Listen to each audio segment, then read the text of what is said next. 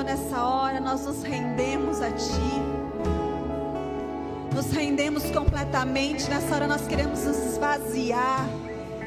Esvaziar de tudo que há em nós, que provém de nós. Nós jogamos fora, nós lançamos fora tudo que é de nós, tudo que provém de nós, para que possamos ser cheios do Teu Espírito, Senhor. Em nome de Jesus, nós nos rendemos nessa hora. Aquilo que o Senhor quer tratar em nós, falar conosco. Obrigada, Senhor, por essa noite de amor sobre as nossas vidas. Em nome de Jesus. Amém. Amém. Pode se assentar. Boa noite a todos. Quero me apresentar. Eu sou Fernanda, sou pastora, mas antes de ser pastora, sou filha da casa que para mim é um grande privilégio fazer parte dessa casa, da família do Sonho de Deus. Amo muito todos vocês. Muito bem-vindo também você que nos assiste pela TV Rica, essa ferramenta de transformação que alcança pessoas e nações, né, espalhada pelo mundo inteiro. Que essa noite também você seja tocado, que você seja amado, você seja, encontrado por Deus também.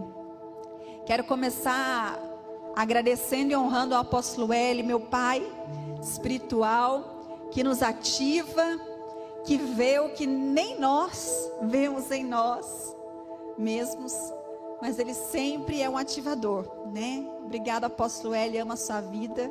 Obrigado por tudo. E vamos dar início a essa, essa continuar, né? Ouvindo a Deus através da palavra, mas na verdade o Senhor já tem falado conosco desde o início. E nós estamos dentro de um mês, que é o mês de fevereiro, estamos sob o tema da obediência. Ser obediente é uma das chaves para acessar o sobrenatural. Então nós já ouvimos sobre obediência desde o início do mês e nessa noite nós vamos discorrer um pouco mais sobre isso. Então eu quero que convidar você para que você abra o seu coração porque às vezes a gente se fecha e fala, ah, obediência eu já sei, eu já vivo muito isso, é uma palavra de repente pouco batida, mas não. Essa semana eu tive a chance de ouvir a mestre Maurileia, ela está sentada ali. E ela falou que o mês de fevereiro, esse tema, fez ela fazer uma análise de si mesma, não é mesmo? E ter, e ter a consciência de que pode ser obediente mais, né? Até nas pequenas coisas. E ela citou, por exemplo, uma atividade sem propósito no dia. Mas o Senhor tem incomodado ela para isso. E ela corrigiu essa rota. E uma pequena coisa mesmo. Então, às vezes, a gente atropeça nas pequenas coisas. E o Senhor sempre quer tratar conosco por inteiro. E às vezes até as sutilezas pode te roubar do propósito de Deus. Então, a obediência é uma chave. Fique atento, porque o Espírito Santo vai ministrar com você. Amém? E todas as vezes que nós vamos ministrar, pelo menos eu e todos os ministros da casa, né? Todas as vezes eu faço uma autoavaliação comigo mesma. E pergunto para mim: será que esse tema é uma verdade na minha vida? Porque todos os ministros que sobem nesse púlpito não pregam teologia apenas. Não faz um bom esboço, um bom sermão. Todos nós ministramos com a vida. Essa, esse é um caráter dessa casa, é uma marca dessa casa. As pessoas ministram com a vida, então se fala é porque vive, porque já passou, porque tem autoridade. E a obediência, fazendo essa avaliação comigo mesma, eu comecei a pensar e eu falei: será que a obediência é uma verdade na minha vida? Porque como eu vou ministrar de uma mentira? Mas com muita humildade, humildade no meu coração. A obediência sempre foi um caráter na minha vida com humildade, mas é verdade.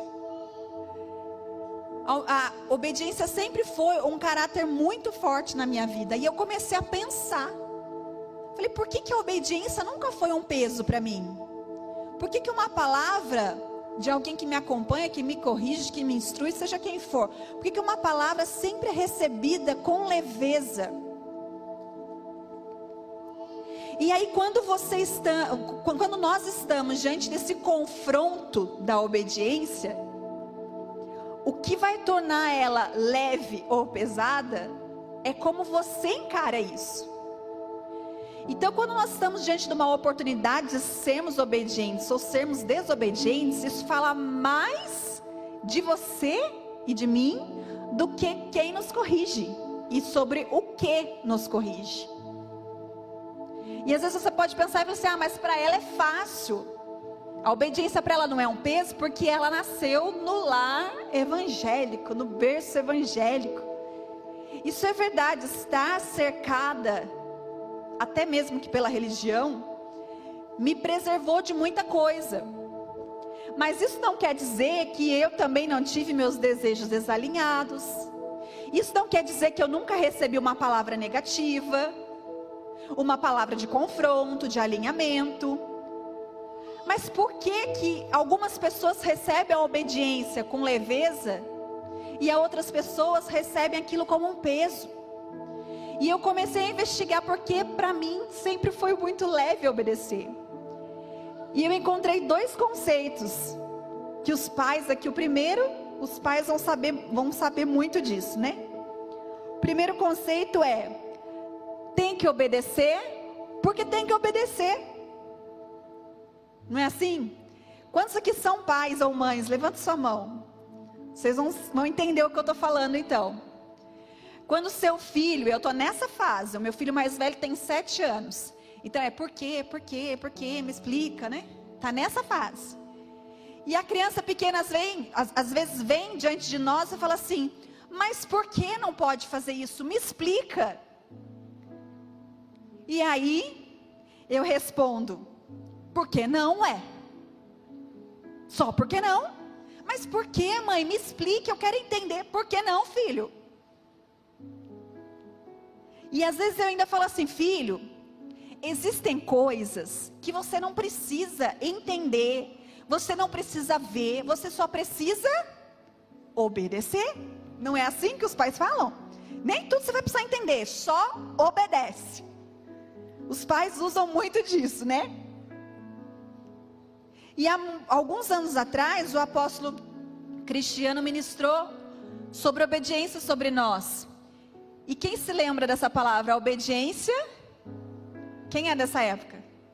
A obediência é cega, surda e muda. Ah, a Lívia está com a camiseta? Lívia veio até com a camiseta. A gente foi tão forte para nós que a gente fez uma camiseta. Fique em pé, Lívia, para mostrar para gente. Vem cá, Lívia. Ah, dê uma salva de palmas para Lívia. Você veio de manhã, né? Olha, ela não sabia. Ah, olha só. A obediência é cega, surda e muda. Os emojis dos, dos macaquinhos. Obrigada, modelo Olivia. A obediência é cega, surda e muda. Porque você não precisa ver para obedecer. Você não precisa ouvir algo para obedecer. E você não deve questionar para obedecer. Então a obediência é cega, é surda e é muda. Só que o que, que acontece? Muitos de nós chegamos na fase adulta, mas com a alma de criança. Com muito carinho eu quero falar isso para você.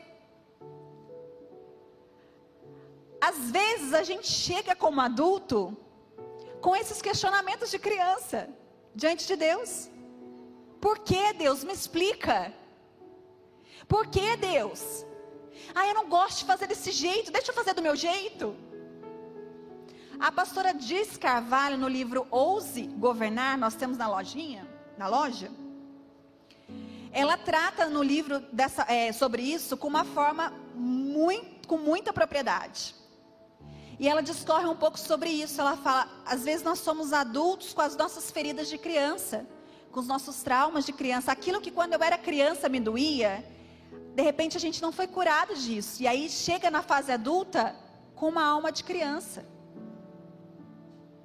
E os adultos nem sempre fazem o que é gostoso fazer. Então eu vou te dar um exemplo. Você acha que todos os dias eu acordo às 5 horas da manhã com muita vontade de fazer exercício físico? Ou todos os dias você acorda com muita vontade de comer saudável?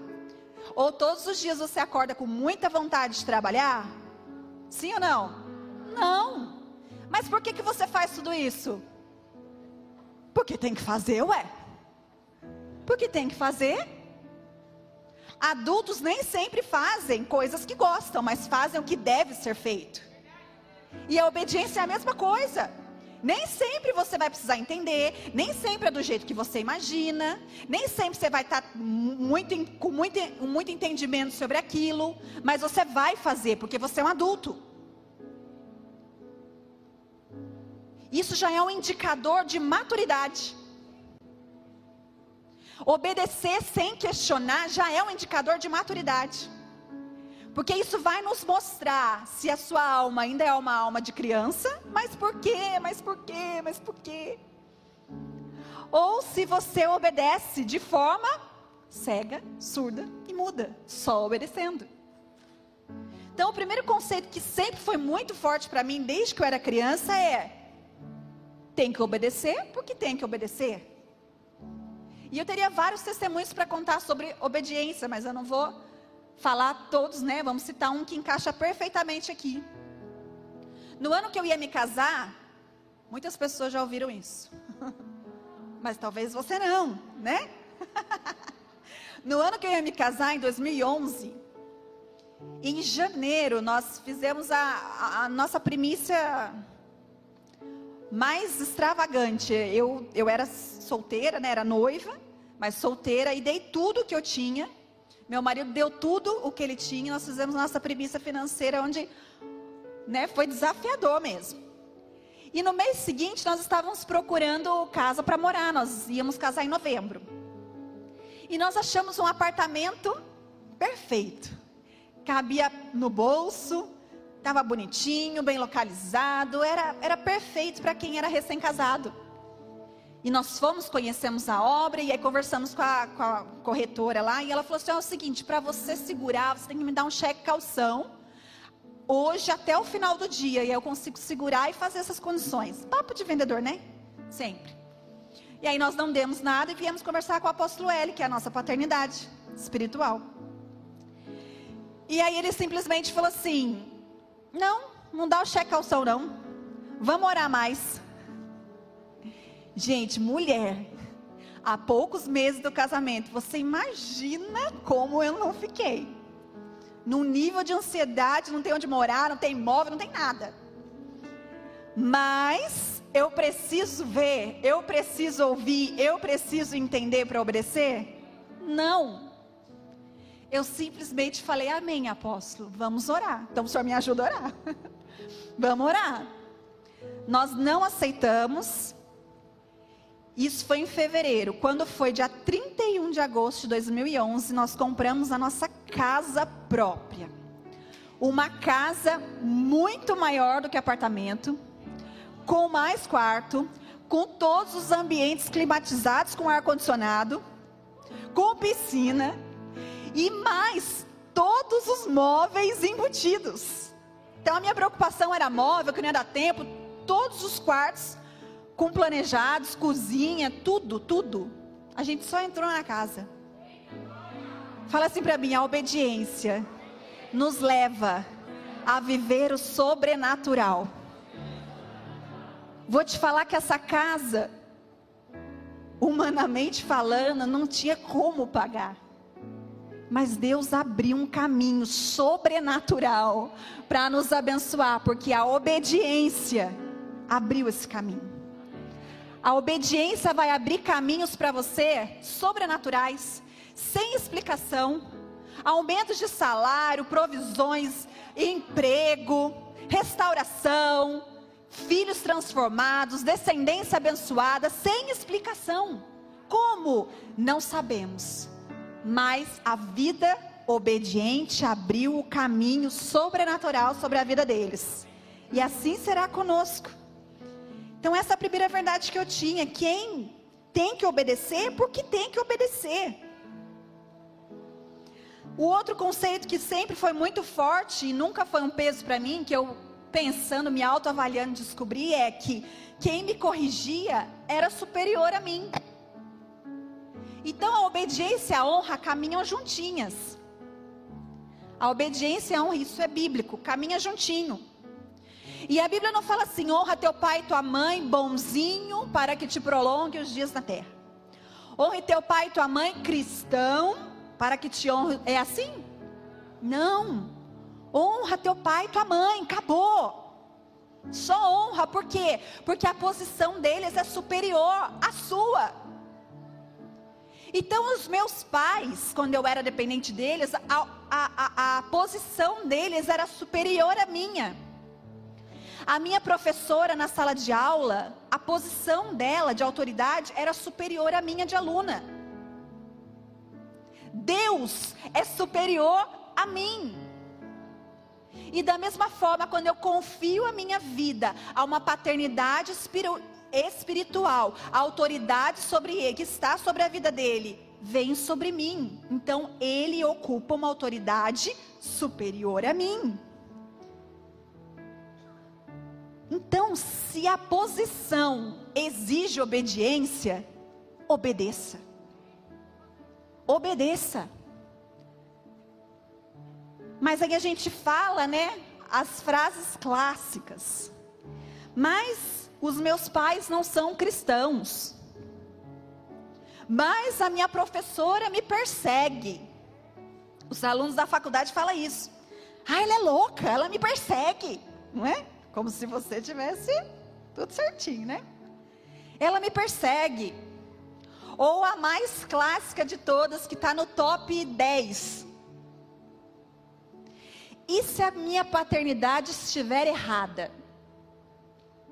Você vai se aconselhar, a pessoa te instrui de alguma coisa e você fala: e se ele estiver errado? Deixa eu te contar um segredo, você vai guardar isso para o resto da sua vida. Deus se move por princípio. Deus se move por princípio.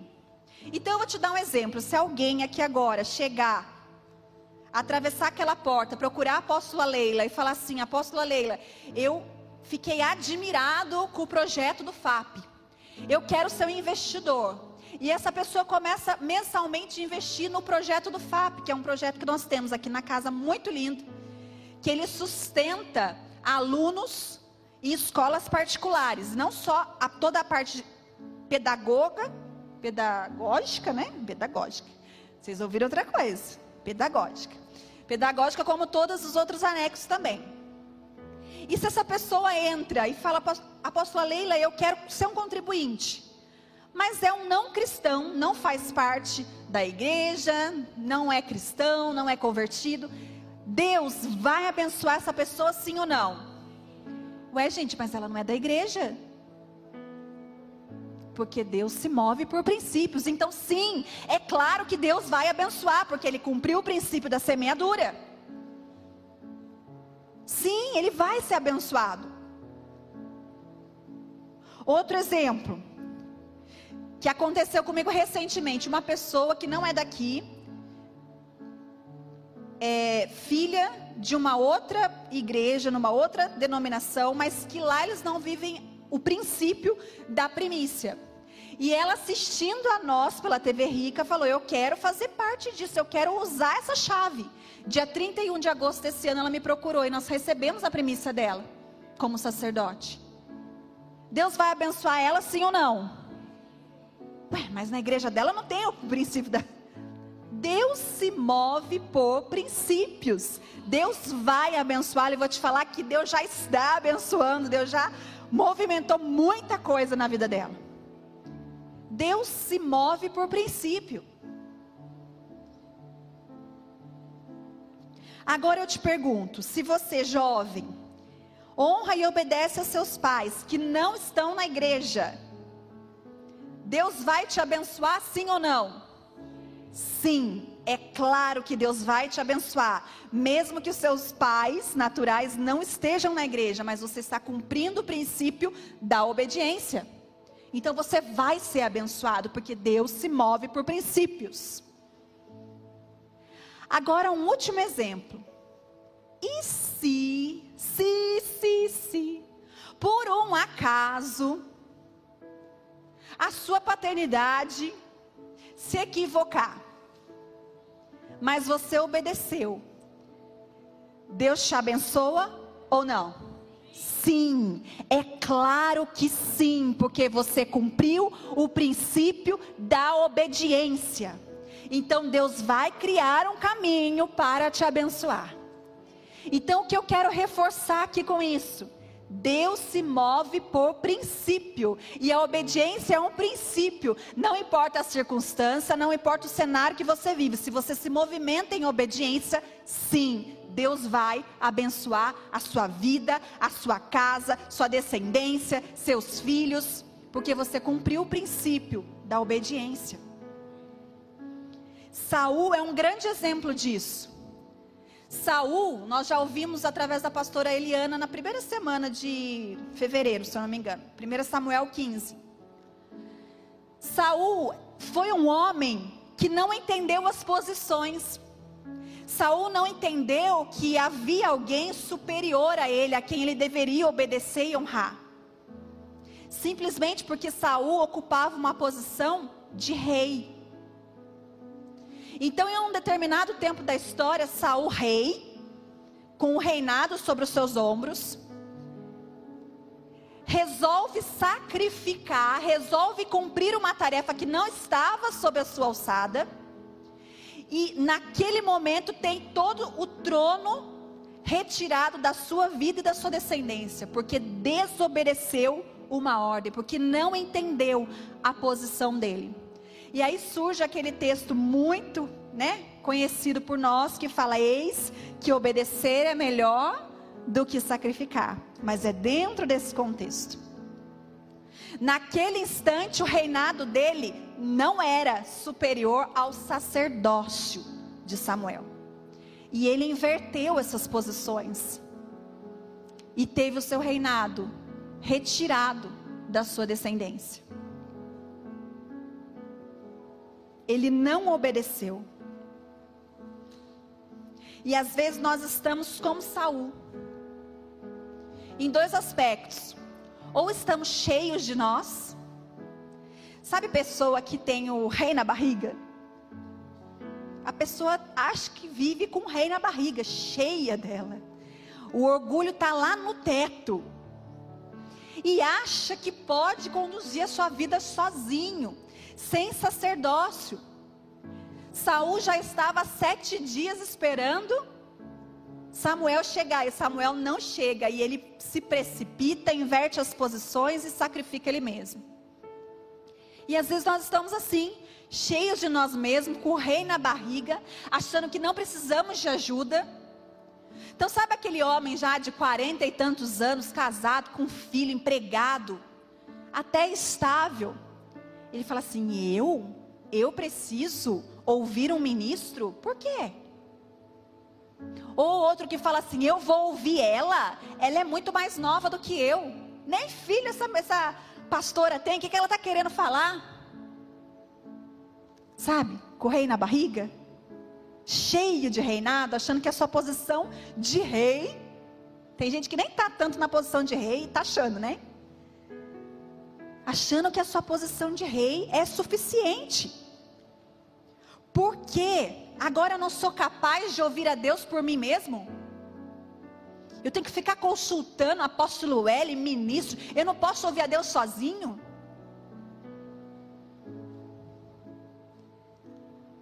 Olha para a pessoa que está do teu lado e fala assim: Ei, você também precisa de um sacerdote.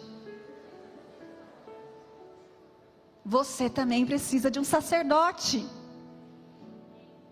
Até os sacerdotes precisam de sacerdotes. O Aljava está aqui para exemplificar isso. O Aljava é outro projeto que nós temos, onde o apóstolo Cristiano, debaixo do, da condução do apóstolo L, cuida, é o sacerdote de outros sacerdotes, líderes de igreja. Todos nós precisamos de um sacerdote sobre as nossas vidas. E às vezes a gente está cheio de nós e inverte essa posição. Deixa eu te falar, nem sempre a sua posição de rei vai ser suficiente. Nem em todos os momentos da sua vida, a sua posição de reinado é suficiente para tomar decisão. Precisamos de sacerdotes. Precisamos de sacerdotes. Ou então nós estamos como Saul também, precipitando as coisas. Saul esperou sete dias.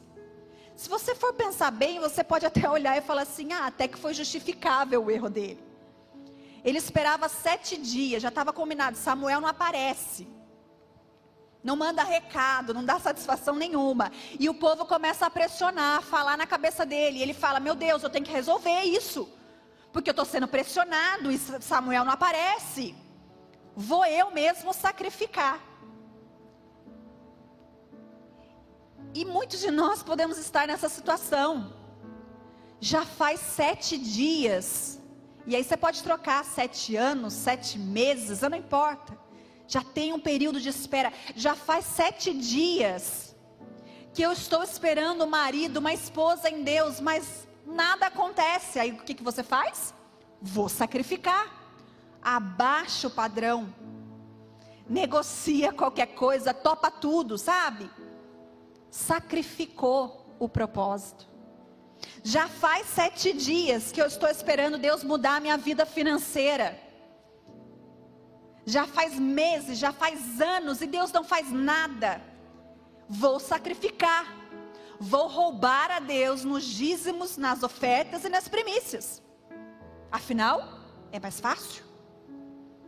Já faz sete dias que eu estou esperando o meu marido lá em casa se posicionar como cabeça. Mas se eu não faço nada, ele não se movimenta. Né? Tem gente que fala, ele é um banana.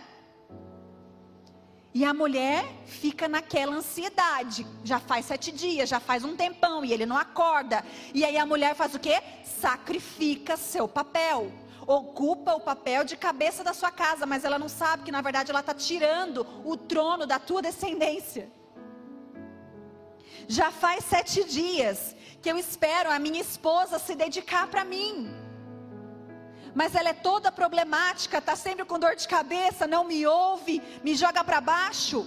Vou sacrificar, vou me afundar na pornografia, vou trair a minha esposa ou meu marido.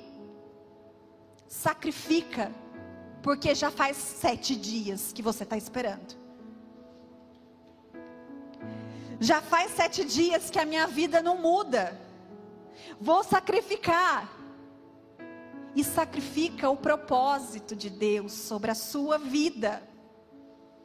E aqui eu quero chamar a sua atenção porque quem tem clareza de propósito não negocia, permanece. E o mais tremendo de tudo, não erra.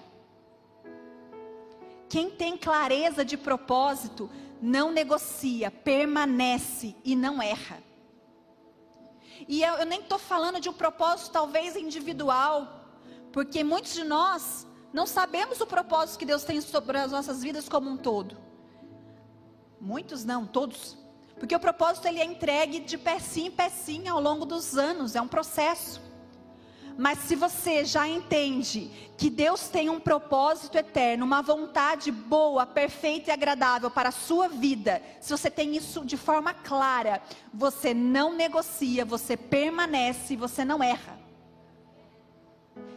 Se, se Saul tivesse clareza disso, ele esperaria mais. Ele obedeceria uma regra, um princípio estabelecido por Deus e esperaria Samuel independente do tempo da espera. E nós achamos o absurdo, mas às vezes a gente faz como ele.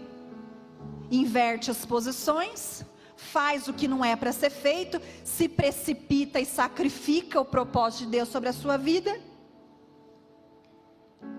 Os exemplos poderiam ser muitos, mas a consequência é só uma: o trono sai da sua vida e da sua geração.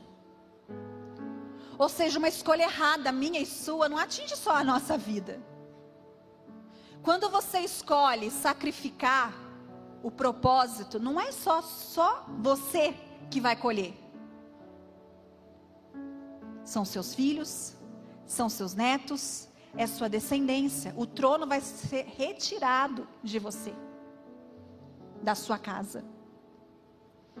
Quando você escolhe a infidelidade, quando você escolhe roubar a Deus, quando você escolhe, você mulher escolhe ser o cabeça do seu lar e não seu marido, e todos esses exemplos que nós citamos, você não atinge só a sua vida, o seu casamento, não, isso é pequeno.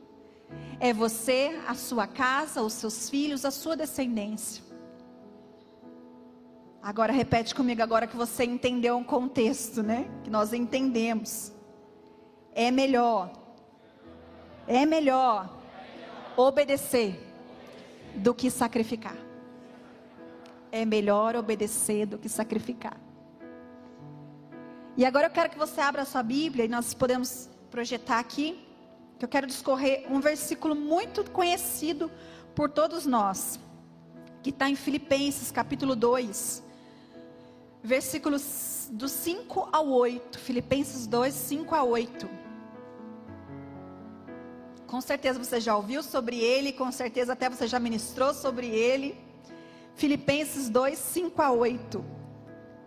Fala assim: de sorte que haja em vós o mesmo sentimento que houve também em Cristo Jesus, que sendo em forma de Deus, não teve por usurpação ser igual a Deus, mas esvaziou-se a si mesmo, tomando a forma de servo, fazendo-se semelhante aos homens e achado na forma de homem, humilhou-se a si mesmo, sendo obediente. Repete comigo, sendo obediente até a morte e morte de cruz. Filipenses 2, de 5 a 8.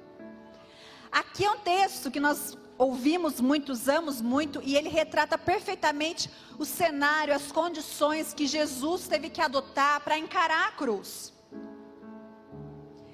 E nós ouvimos aqui no finalzinho dele sendo obediente até a morte morte de cruz. Mas a obediência, na verdade, é o último estágio de dois outros estágios que antecedem a ela. O primeiro é esvaziar-se, esvaziou-se de si mesmo. E o segundo é tornar a forma de servo, ganhando, tomando a forma de servo. E esses dois pontos eu quero pensar um pouquinho com você nessa noite. O primeiro é esvaziar-se. Em Efésios 5 fala assim, Paulo diz assim: "E enchei-vos do Espírito Santo". Um versículo também muito citado. Enchei-vos do Espírito Santo. E a, se a Vanessa puder colocar para nós aqui, eu trouxe uma figura só para a gente ilustrar o que, que é se esvaziar.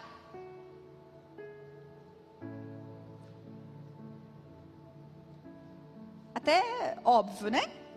Se esvaziar. Você pega o recipiente, tudo que tem dentro, você joga fora e deixa o recipiente vazio. Nós somos esse recipiente, porque Paulo também diz que nós somos vasos de barro. Então nós somos esse recipiente. E o esvaziar-se é pegar tudo que tem proveniente de você, dentro de você, jogar fora. É tão claro e tão óbvio, mas que às vezes nós não fazemos isso. E às vezes você está cheio e mesclado. Aí você vive de culto em culto, de retiro em retiro, de congresso em congresso, pegando um pouquinho de porção aqui, um pouquinho de porção daqui, um pouquinho de porção daqui, e vai só juntando. Mas a Bíblia fala que não é juntar, é esvaziar-se para então ser cheio do Espírito Santo. Nem todos que estão cheios estão cheios do Espírito Santo. E nem todos que estão cheios estão puros. Pode haver em nós mesclas. Pode haver em nós um produto de misturado de natureza adâmica junto com aquilo que nós recebemos e temos pegado sobre nós. E o convite que o Senhor nos faz aqui em Filipenses é esvaziar-se esvaziar, pegar como esse balde, jogar fora. Jogar fora o seu orgulho, jogar fora a minha religião, jogar fora a nossa reputação, jogar fora a inveja, jogar fora a promiscuidade, a maldade, o pensamento impuro, jogar fora. Para que você possa estar completamente vazio e agora sim receber do Espírito Santo e você vai ser um, exatamente o que você tem que ser, puro. Puro nele. Mas muitos de nós estamos cheios, nos apresentamos como cheios, mas não é cheio do Espírito Santo. Nem todo mundo que você vê que parece estar cheio não está cheio do Espírito Santo. Muitas pessoas podem estar cheios de dinheiro, de fama, de poder. Homens e mulheres que têm tudo. Financeiramente falando, tem poder, tem fama, tem dinheiro. Mas sabe aquela pessoa fala assim: ainda há um vazio porque não está cheio do que tem que ser cheio. Pessoas que estão cheios da sua carreira profissional, colocam o sucesso, o cargo, de uma forma obstinada. A pessoa não vive mais outra coisa, ela não é capaz de parar, ouvir a Deus e obedecer um comando diferente de Deus. De repente é desacelera, de repente é troca de emprego, de repente é se dedica mais à sua família, de repente é se dedica mais ao ministério. A pessoa está tão cheia do sucesso, obcecado pelo sucesso, cheia da sua carreira, profissionalmente falando, que ela não é capaz de ouvir a Deus. Cheias, cheios de seus cônjuges. Parece muito estranho, mas é mais comum do que você possa imaginar. Sabia que existem pessoas que, em vez de estar cheio do Espírito Santo, está cheio do seu marido ou cheio da sua esposa? E nem é cheio de não aguento mais. É cheio de você não consegue mais perceber a sua vida, a sua identidade, a sua essência. Você não consegue mais perceber, a sua vida está completamente atrelada ao outro. E eu não estou falando que não deva ser assim, mas você precisa conhecer a sua essência, independente do seu marido, independente da sua esposa. Porque antes de ser esposa, antes de ser marido, nós somos filhos de Deus. E às vezes nós não nos reconhecemos como filhos. Aí sabe o que, que tem muito também? As pessoas estão tão cheias dos seus cônjuges que ela não é capaz nem de adorar por ela mesma. Quem já viu? Aqui não tem, né? Aqui não tem. Mas quem já viu o casal, né, de mão dada, e numa mão tá segurando o cônjuge e na outra, quando tá levantando a mão, ela, ela, é incapaz de largar a mão do seu marido, largar a mão da sua esposa e se render à adoração. Incapaz. Isso quando está enganchado. É incapaz. Porque ela está tão cheia do cônjuge, ela está tão cheia do casamento, do matrimônio, que ela não se reconhece mais como filho de Deus. Aqui não temos, mas com certeza você conhece alguém assim. Ou já viu, não é? Cheios do passado. Desde janeiro, desde o primeiro dia de janeiro, Deus está nos falando: vire a página. É tempo de virar a página e muitos de nós estamos cheios do nosso passado, da nossa história, da nossa mágoa, das nossas feridas. E você pode estar cheio porque você se acostumou a viver com o seu passado, com os seus traumas, com as suas feridas. Você pode ter medo do novo, o medo de virar a página e o que, que tem na próxima página. Ou você pode simplesmente estar nessa condição de cheio do passado, porque já te é cômodo, é vantajoso. É vantajoso me colocar na posição de vítima. As pessoas cuidam de mim, as pessoas falam comigo, as pessoas me aconselham, me ouvem, então para mim já é vantajoso ficar guardando o meu passado e não virar a página. Cheios do passado, cheios de idolatria. Nem estou falando só da idolatria de imagens, mas essas também. Mas quantas pessoas estão cheias de idolatria com outras pessoas? Pessoas que idolatram coaches. A palavra do coach é mais poderosa do que a palavra de Deus. O coach já ocupou uma posição que era de Deus, que é de Deus. Pessoas que idolatram o seu corpo. Não estou falando que não tem que se cuidar, pelo contrário, só primeira é isso. Tem que se cuidar sim, tem que ser saudável. Mas se isso está passando do ponto, se você percebe que está idolatrando o corpo, você está cheia de idolatria, cheio de idolatria com o seu corpo. Tudo que rouba o lugar de Deus é uma idolatria. Cheios de religião, você está tão cheio de verdades próprias, de julgamentos, de conceito, de teologia, que é incapaz de ouvir a Deus. É incapaz de. É, fica difícil conversar com você, sabe? Pessoas assim? Fala, nossa, não consigo falar com ele, porque só ele está certo, só ele sabe. Cheio de religião, Decida hoje, nessa noite, o Senhor está nos convidando a fazer exatamente isso que nós vemos na foto. Pega todo o seu recipiente e joga tudo fora. Tudo que veio de você, tudo que é proveniente de você, joga fora. Ou seja, joga fora toda a sua natureza adâmica, para que você possa estar apto para receber uma nova natureza, a natureza de Cristo. Porque senão você vai ser um produto de mesclas. E essa não é a ideia. O segundo estágio é tomar a forma de servo. Agora, completamente vazio, Jesus, que nós lemos em Filipenses, toma a forma de servo. Tomar a forma de servo é diferente do que já ser um servo. Romanos 12, 2 diz que não devemos nos conformar com o mundo esse conformar, não ser de conformados com este mundo. Conformado é tomar a forma de, se amoldar, se adaptar. E Paulo nos diz: não sede conformados com o mundo, não entra na forma do mundo. Não entra na forma do mundo. E em Filipenses, Jesus toma a forma, a forma de servo. Jesus assume, se encaixa numa forma que é a forma do serviço.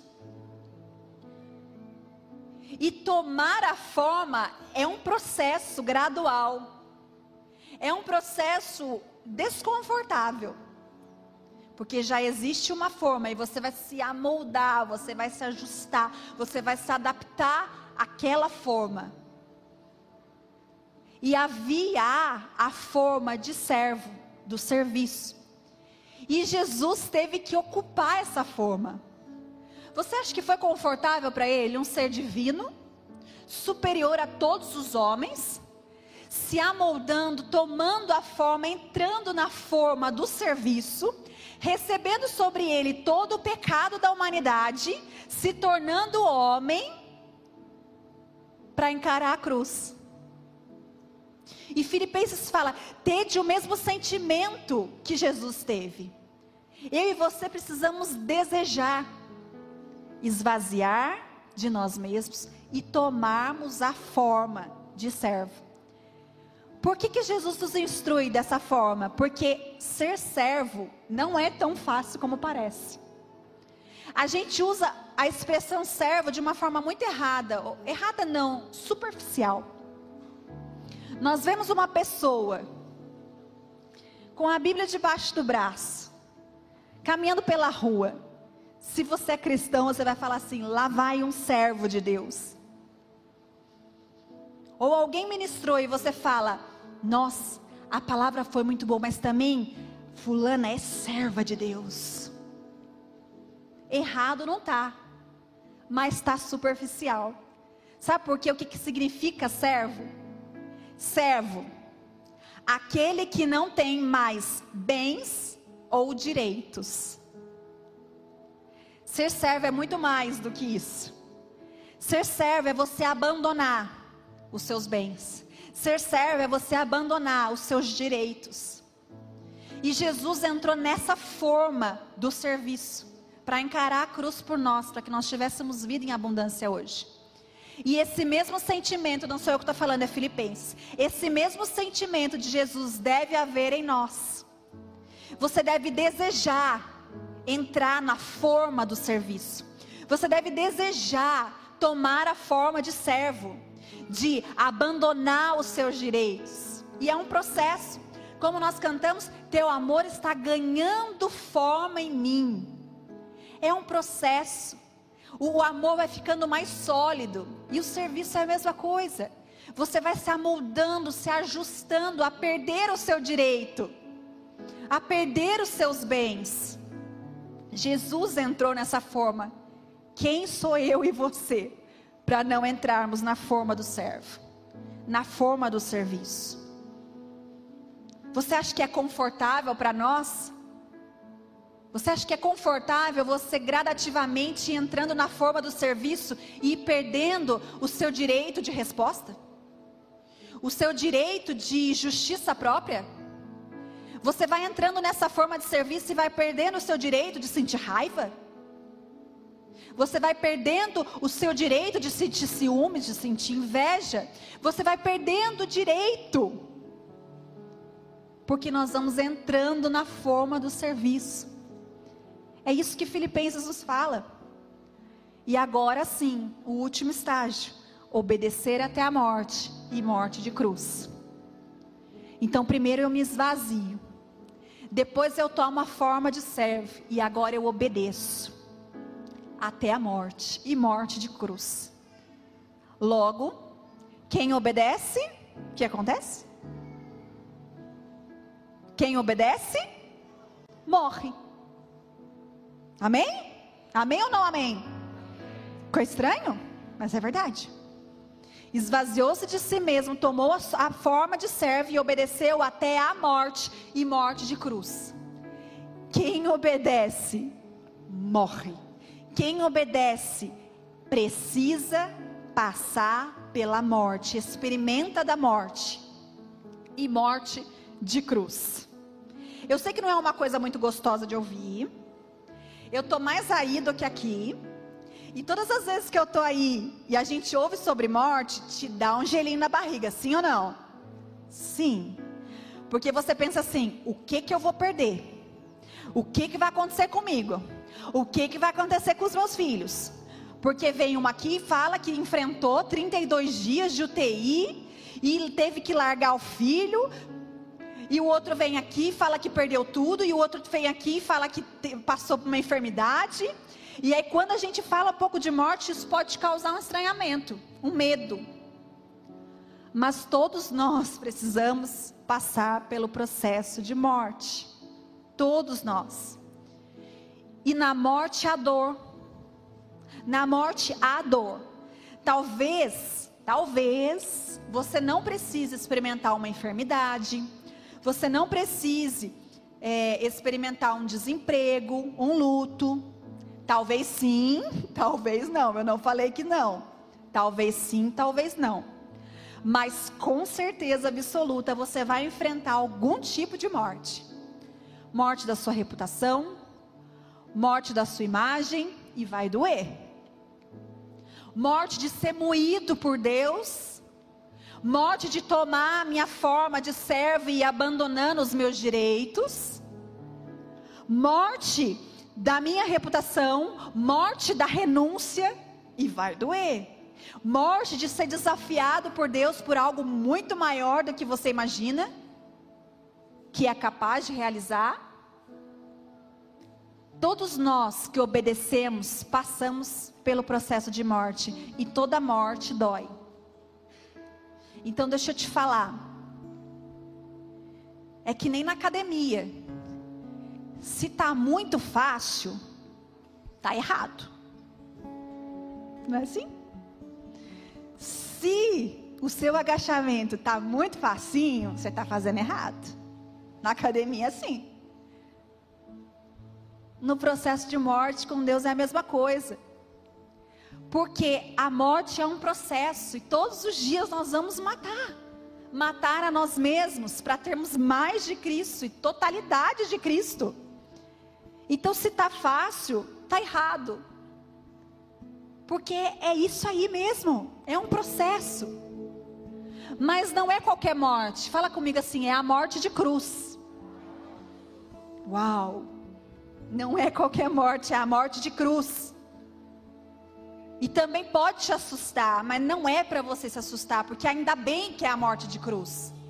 Porque a morte de cruz foi aquela morte que Jesus teve que encarar, teve que enfrentar, esvaziar de si mesmo, tomar forma de servo, obedecer até a morte e morte de cruz, mas essa morte foi a única capaz de trazer legado, de trazer filho, de trazer vida. Então a morte de cruz é aquela que depois que você passa por ela, te traz vida. Morremos com Cristo, mas ressuscitamos com Cristo.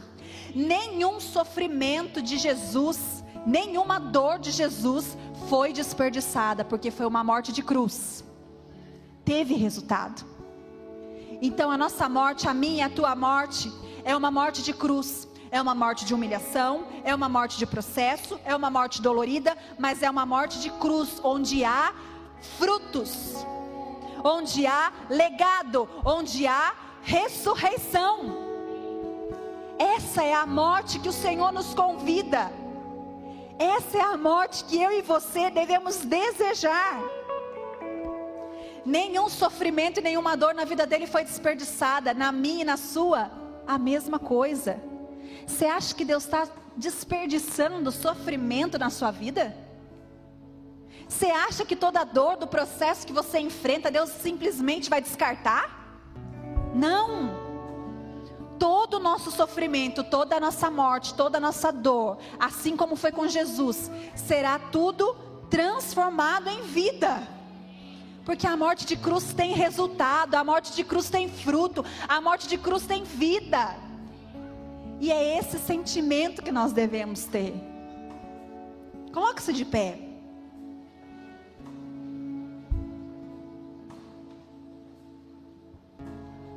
Filipenses, nós começamos a ler, né? Filipenses fala assim: que vocês tenham o mesmo sentimento de Cristo, que é o esvaziar, tornar a forma de servo e obedecer até a morte e morte de cruz. E às vezes a gente não tem esse sentimento. Às vezes não tem, a gente não tem essa disposição. Às vezes você e eu não temos o desejo de morrermos para nós mesmos. E tudo isso fica pesado. Mas João 5, e com isso eu fecho João 5 fala assim: obedecer os mandamentos de Deus não são pesados. Obedecer não é pesado. Obedecer não é peso. Nós temos que ter esse mesmo sentimento de Cristo.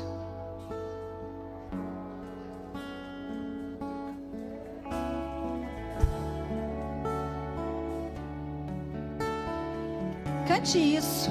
Faça dessa, dessa canção uma oração nessa noite. Uma, uma oração de rendição, onde você se esvazia, você toma a forma de servo e você obedece até a morte e morte de cruz.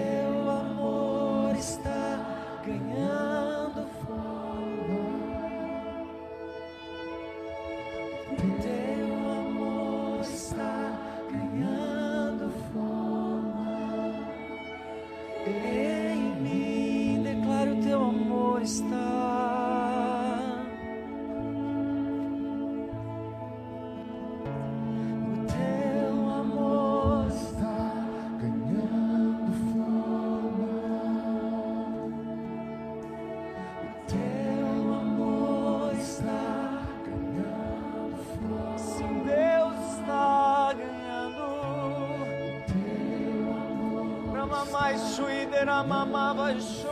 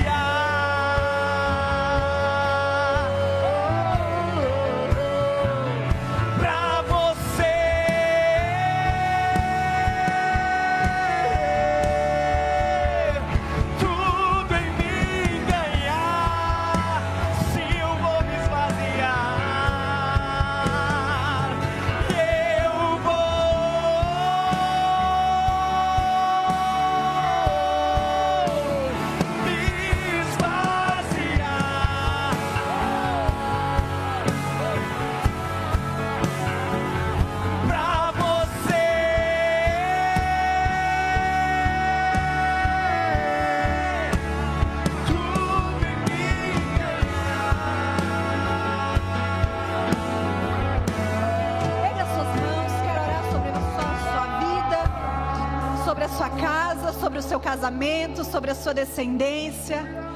Como um sinal de rendição, Deus, nós nos abrimos. Nós levantamos as nossas mãos quando queremos dizer, Senhor, tudo é teu. O nosso gesto só simboliza, só expressa corporalmente o que o nosso espírito clama. Nós decidimos nos esvaziar de nós mesmos, Deus. Abandonamos a nossa reputação, abandonamos a nossa justiça própria, abandonamos a nossa natureza adâmica, tudo aquilo que pode atrapalhar a construção do Senhor em nós, o teu propósito em nós. Nessa hora nós nos esvaziamos, Deus, som no nosso coração. Vê se há em nós algum caminho mau, alguma maldade, promiscuidade, religião, idolatria. Investiga, Senhor, agora o nosso ser e vê se há algo em nós, Deus. E desperta-nos, Deus, para que nós possamos abandonar tudo aquilo que atrapalha a construção do Senhor em nós. Nós nos esvaziamos, Deus,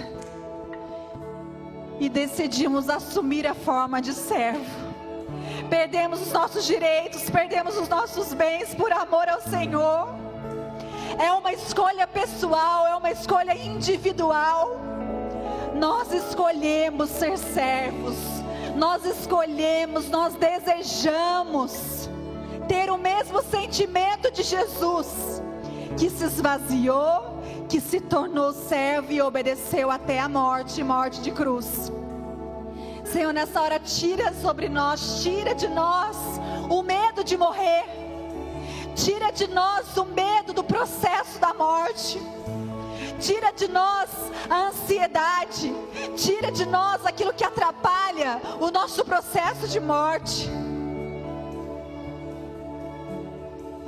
Tira de nós, Deus.